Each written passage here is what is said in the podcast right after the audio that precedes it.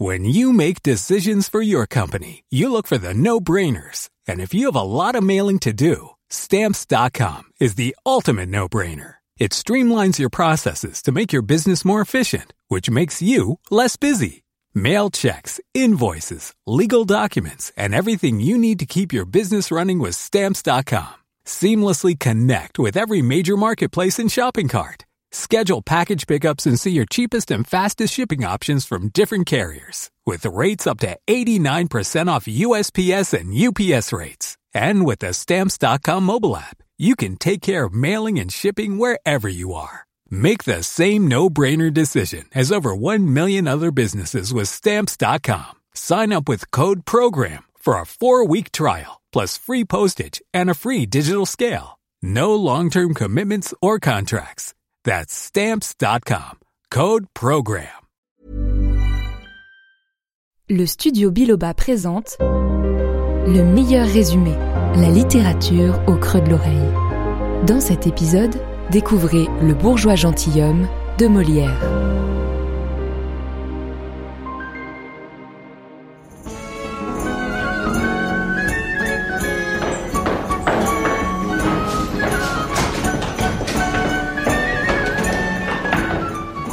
Quelle est donc cette agitation qui règne ce matin-là chez Monsieur Jourdain?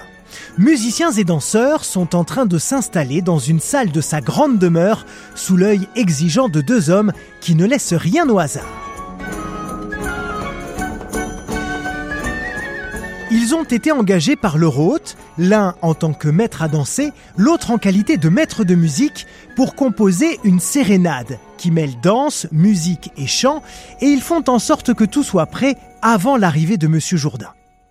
En attendant, les deux maîtres se félicitent, un peu sournoisement c'est vrai, d'avoir trouvé un si bon client pour leurs arts. Et pour cause, ils payent grassement, même s'il n'y comprend pas grand-chose.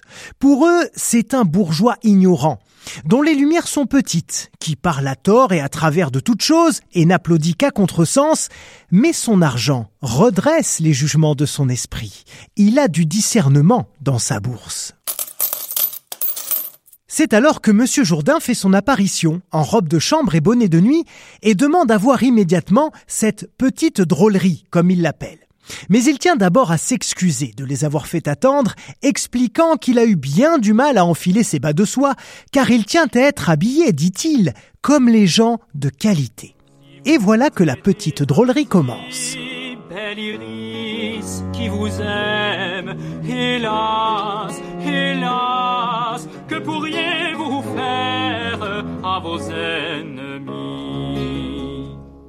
Circonspect, déçu même, hein, disons-le, il affirme la trouver un peu lugubre et soporifique. Il aurait aimé un air plus gai et se met lui-même à chanter pour leur donner une idée la mélodie de Jeanneton plus douce qu'un mouton. Euh, hélas, hélas, elle est cent fois mille fois plus cruelle que n'est le tigre au bois. Avec euh, toujours beaucoup d'hypocrisie, les professeurs applaudissent sa performance, puis ils tentent de le convaincre de les engager pour des leçons privées et régulières de musique et de danse.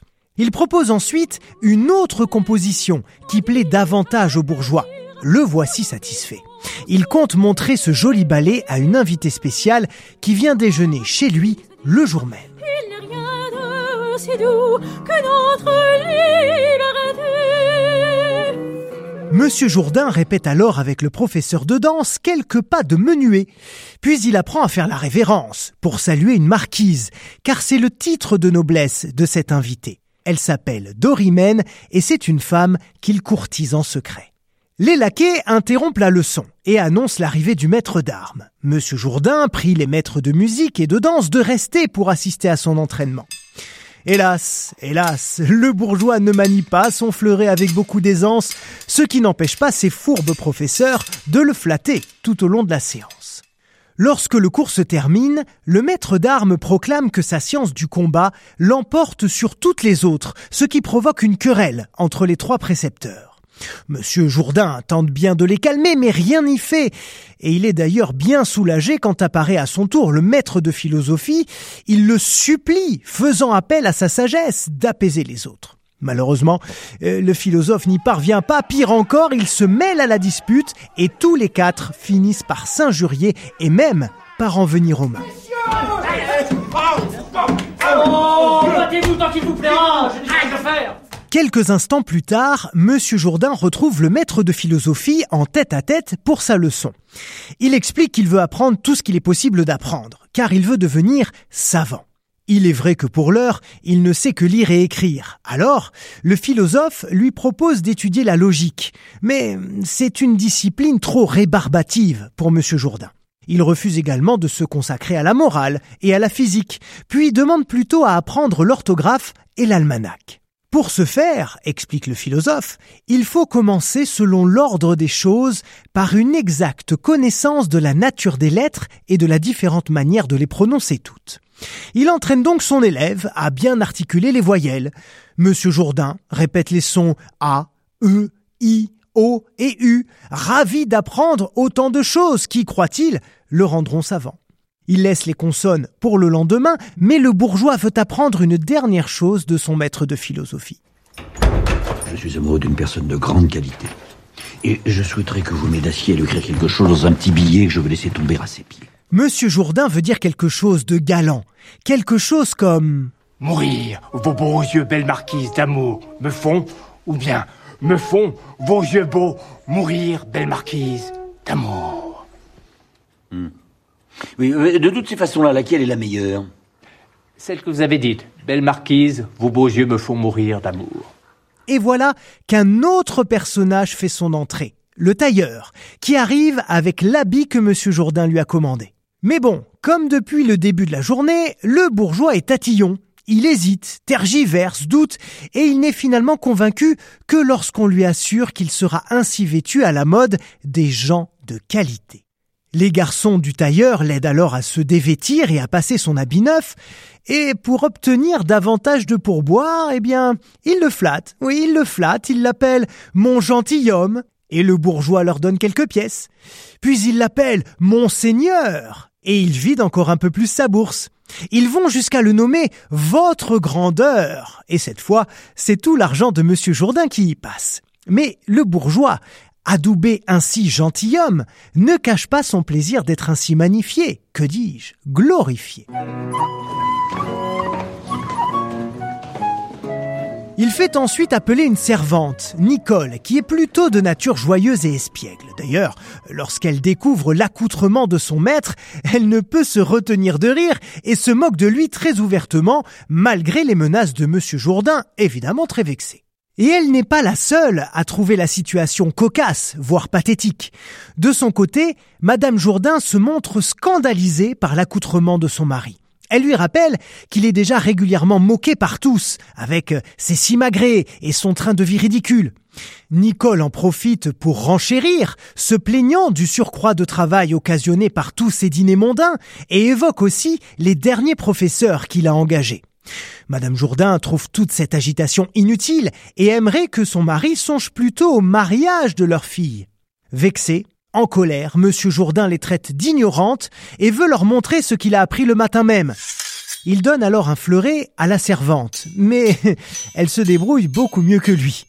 Madame Jourdain, désolée, catastrophée, pense que son mari devient fou depuis qu'il veut fréquenter la noblesse. D'ailleurs, elle est persuadée que le comte d'Orante, un noble que Monsieur Jourdain pense être son ami, abuse de lui en lui empruntant régulièrement de l'argent sans jamais le lui rendre.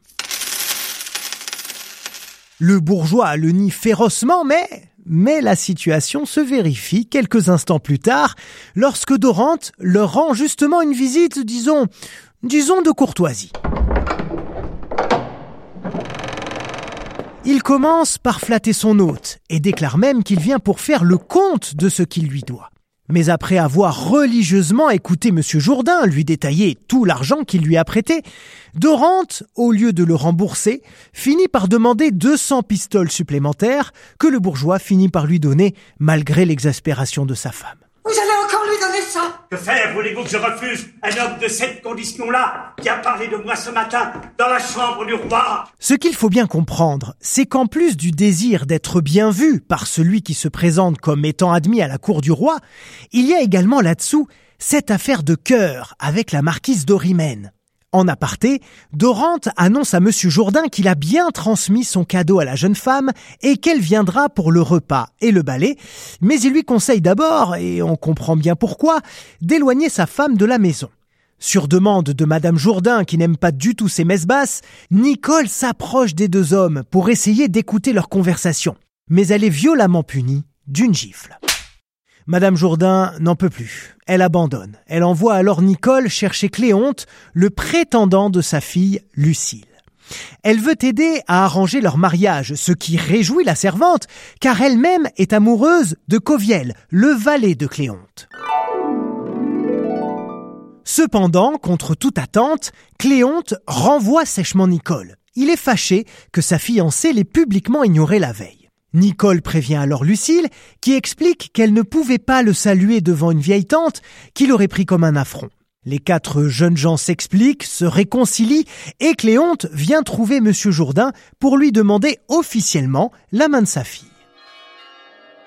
Mais ce qui importe avant tout à Monsieur Jourdain, c'est de savoir si Cléonte est un gentilhomme. Comme lui, euh, tout du moins dans son monde, dans son fantasme, vous l'aurez compris. Sauf que Cléonte n'est pas gentilhomme, et en l'apprenant, le bourgeois refuse de le marier à sa fille. Madame Jourdain se met en colère, elle essaye d'argumenter en rappelant l'origine bourgeoise de leurs parents respectifs, mais rien n'y fait.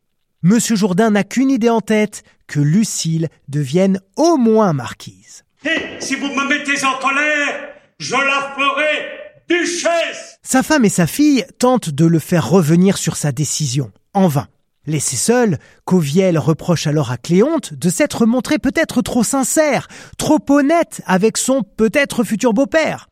Il pense d'ailleurs que Monsieur Jourdain est devenu fou et suggère un plan pour le duper et l'amener à accepter ce mariage malgré tout. J'ai les comédiens J'ai les costumes tout prêts Laissez-moi faire seulement Et apprends-moi Oui, je vais vous instruire de tout. De son côté, le bourgeois gentilhomme a déjà la tête bien ailleurs et le cœur bien ailleurs également. Il se prépare à accueillir sa belle marquise ainsi que le comte d'Orante.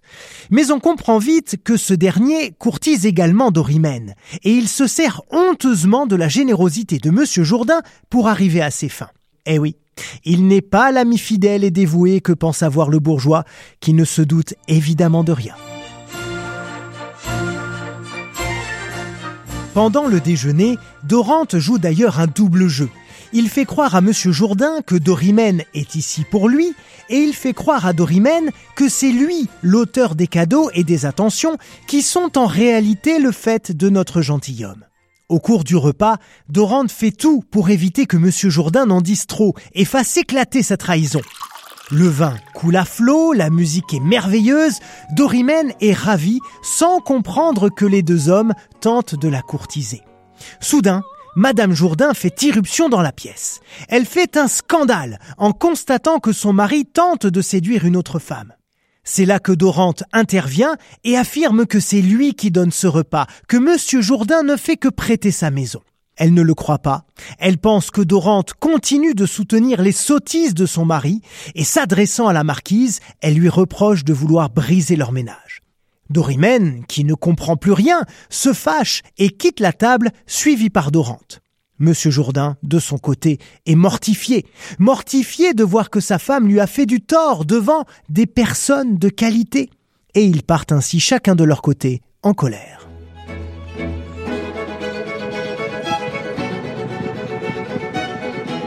Un peu plus tard, le serviteur Coviel, que Monsieur Jourdain ne connaît pas, se présente à lui. Il est déguisé et se fait passer pour un ami de son père en affirmant que celui-ci était un fort honnête gentilhomme. À ces mots, le bourgeois lui accorde immédiatement confiance et écoute avec beaucoup d'intérêt ce que Coviel veut lui dire. Le plan que nous avons évoqué tout à l'heure pour duper monsieur Jourdain et arranger le mariage entre Cléonte et Lucille est en train de se matérialiser.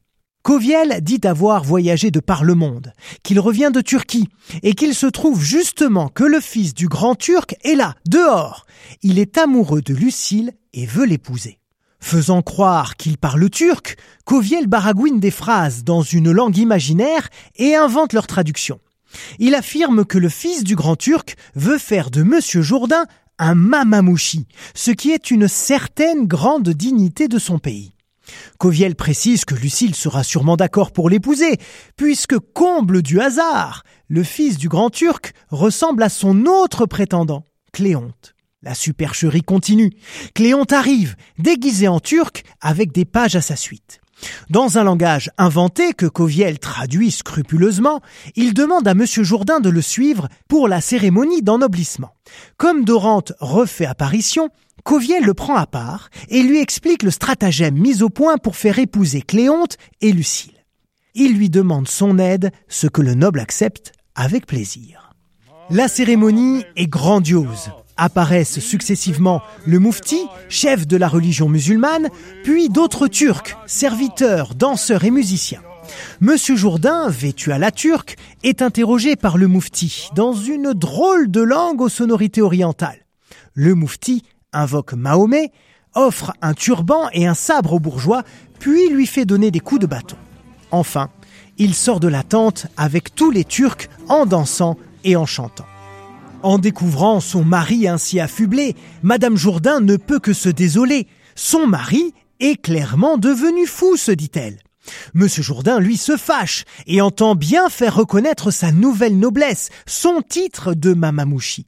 C'est ce que fait très bien Dorante lorsqu'il revient voir Monsieur Jourdain. Il ne tarit pas d'éloges à son égard, heureux de la tournure que prend l'affaire, puisque la marquise d'Orimène a finalement accepté de l'épouser, lui, ce que Dorante voulait bien sûr et a manigancé depuis le début.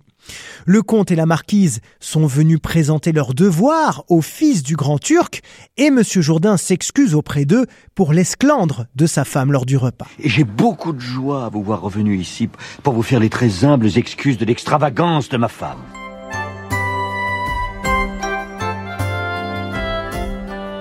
Toujours déguisé lui aussi en turc, Cléonte entre alors dans la salle de cérémonie accompagné de Coviel. Mais en apprenant que son père veut la marier au fils du grand turc, Lucille refuse catégoriquement, jusqu'au moment où, elle reconnaît Cléonte sous le déguisement. Et finalement, elle fait mine de céder à sa volonté.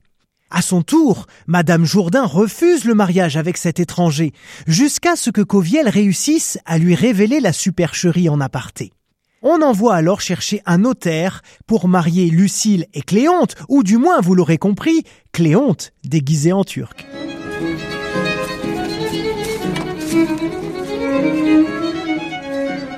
Dorante annonce également que la marquise d'Orimène et lui en profiteront pour se marier également. Devant la surprise de Monsieur Jourdain, le comte prétexte que c'est pour apaiser les soupçons de Madame Jourdain.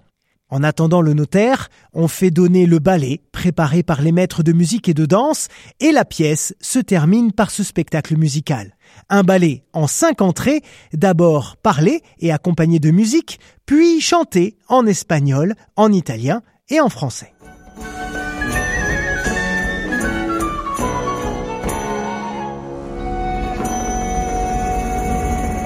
Le bourgeois gentilhomme est une comédie ballet, un genre inventé par Molière, et elle a été jouée pour la première fois en 1670 au château de Chambord.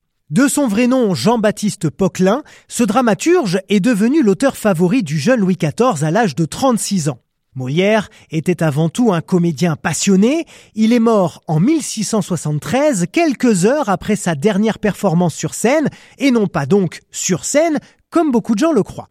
À noter que certains remettent en cause la paternité de l'œuvre, trouvant dans ses tournures et sa structure, comme dans d'autres pièces de Molière d'ailleurs, la patte de Pierre Corneille. Mais ça, c'est un tout autre sujet. Pour ma part, eh bien, je vous ai très humblement proposé ce que je pense être le meilleur résumé de cette œuvre, mais encore une fois, je vous invite évidemment à la lire par vous-même, ou encore mieux, d'aller assister à une représentation au théâtre, ou encore, si vous préférez, de regarder depuis chez vous une adaptation, comme celle sortie en 2009 avec Christian Clavier dans le rôle du bourgeois gentilhomme et qui est extrêmement réussie. Voilà, j'espère que cet épisode vous a plu. Si c'est le cas, bien sûr, n'hésitez pas à le partager, à laisser un j'aime et un bon commentaire, et je vous dis à très bientôt.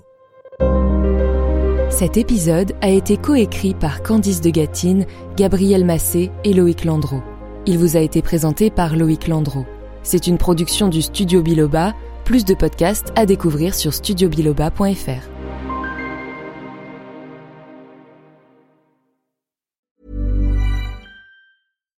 When you make decisions for your company, you look for the no-brainers. And if you have a lot of mailing to do, stamps.com is the ultimate no-brainer. It streamlines your processes to make your business more efficient, which makes you less busy. Mail checks, invoices, legal documents, and everything you need to keep your business running with stamps.com. Seamlessly connect with every major marketplace and shopping cart. Schedule package pickups and see your cheapest and fastest shipping options from different carriers with rates up to 89% off USPS and UPS rates. And with the stamps.com mobile app, you can take care of mailing and shipping wherever you are. Make the same no-brainer decision as over 1 million other businesses with stamps.com. Sign up with code program for a 4-week trial plus free postage and a free digital scale. No long-term commitments or contracts. That's stamps.com. Code program.